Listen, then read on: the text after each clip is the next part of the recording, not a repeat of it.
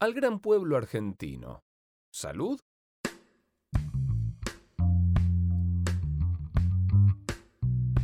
Hola, ¿cómo estás hoy?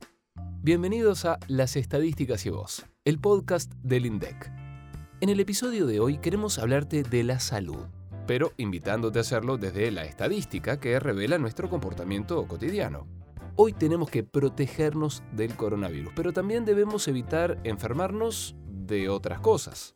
Los especialistas resaltan la importancia de desarrollar hábitos saludables como hacer ejercicio, comer frutas y verduras y limitar el consumo de alcohol a su medida justa, entre otras cosas. Caso contrario, podemos desarrollar factores de riesgo. ¿Qué es un factor de riesgo? es cualquier rasgo, característica o exposición de una persona a que aumente su probabilidad de sufrir una enfermedad o lesión. De todos esos factores, merecen especial atención los que están asociados a las enfermedades no transmisibles, como por ejemplo las del corazón y las cerebrovasculares o el cáncer y la diabetes. Es así que el consumo excesivo de alcohol, de tabaco o una alimentación inadecuada pueden llegar a incidir en nuestro estado general y para conocer mejor cuáles son esos hábitos a los que tenemos que estar más atentos, el INDEC viene realizando desde hace 15 años la encuesta nacional de factores de riesgo. Te queremos contar un poco sobre este trabajo que, en su cuarta presentación, permitió obtener información a nivel nacional y provincial sobre la población mayor de 18 años. Llegamos a más de 49.000 viviendas representativas de todo el país con la novedad de que, además del cuestionario, también realizamos muestras físicas y bioquímicas a un porcentaje de esa muestra, como tomar la presión o medir el nivel de colesterol. Los resultados de esta encuesta permiten conocer la evolución de los distintos factores de riesgo de los argentinos y las argentinas en el siglo XXI. Ahora sí, presta atención y toma nota. Comencemos con una buena noticia. Che, ¿alguno tiene fuego? Mm, no, che, no, fumo. Ay, no, no. No, yo lo he dejado. El consumo de tabaco entre los argentinos tiende a bajar. En base a los datos relevados, sabemos que dos de cada 10 personas todavía consumen tabaco. Para ser más precisos, un 22,2%. Es un dato alentador. Hace 15 años, escucha, había casi 3 fumadores por cada 10 personas. Otro dato interesante resulta el consumo pasivo de tabaco, es decir, entre los que no fuman pero sí son afectados por el humo de un tercero. En casi una década, la exposición al cigarrillo en los hogares argentinos y en los lugares de trabajo bajó significativamente.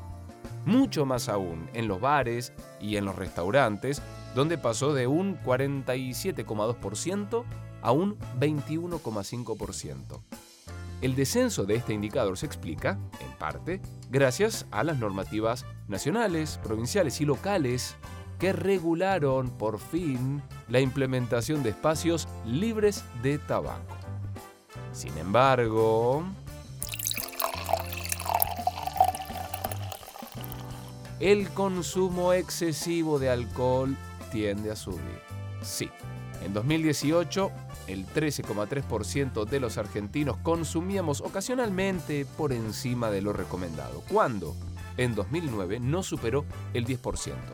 Estemos atentos a no excedernos, por favor, sobre todo los jóvenes de entre 18 y 24 años que toman 5 veces más que los mayores de 65.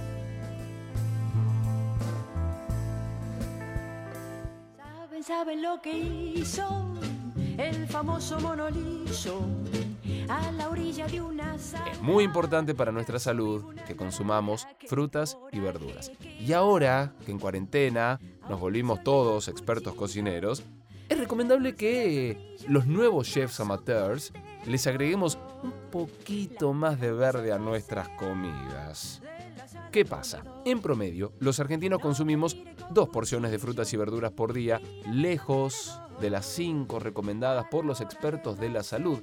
Escucha, solo el 6% de nosotros cumplimos con esta cuota diaria y esta cifra prácticamente no ha cambiado en la última década. Anotémoslo entre nuestros pendientes.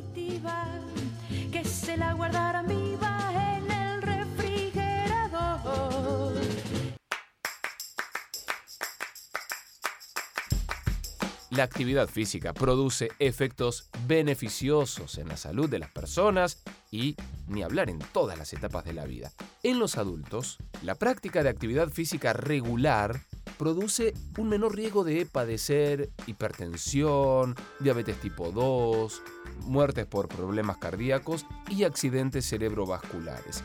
Además, mejora la función cognitiva y los síntomas de ansiedad y depresión. Muchos beneficios, ¿no? Sin embargo, un 44,2% de los argentinos presenta una actividad física baja. Es decir, que algunos no llegamos a la meta de hacer ejercicio tres veces por semana, al menos 20 minutos, a un ritmo intenso.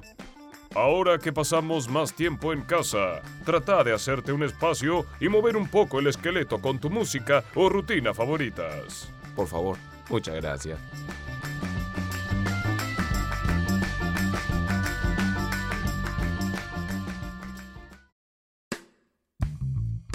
A medida que hacemos actividad física e incorporamos más frutas y más verduras a nuestras comidas, vamos reduciendo otro factor de riesgo, el sobrepeso. A partir de las mediciones objetivas que se incorporaron en la encuesta, sabemos que el 66,1% de los argentinos tiene exceso de peso. Seamos muy claros en este punto. Cuando hablamos de exceso de peso, lo hacemos basados en los resultados del índice de masa corporal, el famoso IMC. No tiene ninguna relación con cuestiones de estética, al contrario, nada más importante que aceptarnos como somos, pero esta cuestión sigue siendo aún en el siglo XXI uno de los principales desafíos para la salud pública. Asociado al sobrepeso y también al tabaquismo, se encuentra otro factor de riesgo, la hipertensión arterial, lo que coloquialmente entendemos como presión alta. Como te decíamos antes, para esta encuesta, por primera vez, se hicieron mediciones objetivas en un grupo representativo de personas. Y en este caso, se usaron aparatos para medir la presión. Esta innovación arrojó un dato revelador. Escucha, 3 de cada 10 personas que no se autorreportaron como hipertensas tenían presión arterial alta al momento de la entrevista. Una cifra casi idéntica se registró también entre las personas que respondieron no ante la pregunta de si tenían colesterol elevado. A tener cuidado, que no todo es lo que parece. La hipertensión, además, está muy asociada a, a la edad. Cuanto más grandes somos, mayor es la posibilidad de tener presión arterial alta. Sin embargo, hay un comportamiento que también incide y mucho en su desarrollo, el consumo elevado de sodio en la dieta. 16 de cada 100 argentinos todavía agregan sal a sus comidas después de la cocción o al sentarse a la mesa, algo que no ha cambiado con respecto a la encuesta anterior. Y otra cosa, casi 7 de cada 10 personas usan sal para cocinar sus alimentos.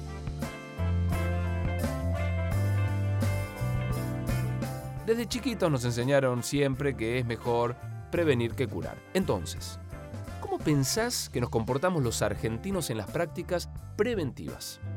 El 31,6% de las personas de entre 50 y 75 años se hizo alguna de las pruebas recomendadas de rastreo de cáncer de colon en el último tiempo. Esto representa un aumento significativo con respecto a los datos de 2013, cuando los chequeos no alcanzaron el 25%. Dentro del mismo grupo de edad, dos de cada tres mujeres se realizó una mamografía, mientras que 7 de cada 10 mujeres de 25 a 65 años se realizaron un Papa Nicolau en los últimos 24 meses, cifras que se mantienen con respecto a la edición anterior. Hasta ahora hablamos de hábitos saludables para prevenir enfermedades no transmisibles. Pero existen otros factores de riesgo que tienen que ver con causas externas, como por ejemplo las lesiones ocasionadas por accidentes viales. En la Argentina, este tipo de lesiones representan la cuarta causa de muerte en la población. Por lo tanto, si tenés que salir y usás bicicleta, acordate del casco solamente uno de cada diez lo usan. no te expongas. Tampoco si vas a usar el auto. No olvides de abrocharte el cinturón de seguridad. Mira, casi 3 de cada 4 lo hacemos. Y la tendencia va en aumento desde la primera encuesta, cuando menos de la mitad lo usaba. Ah, y hablando de autos, un 15,2% de las personas reconoció al momento de la encuesta que manejó habiendo bebido alcohol al menos una vez en el último mes. Se trata de una cifra que creció en comparación con la encuesta anterior, cuando había arrojado tres puntos menos. Este comportamiento incluso fue tres veces mayor en los varones. Así que muchachos, ya saben, si van a manejar y hay alcohol, que sea en gel ¿eh? y solo para las manos.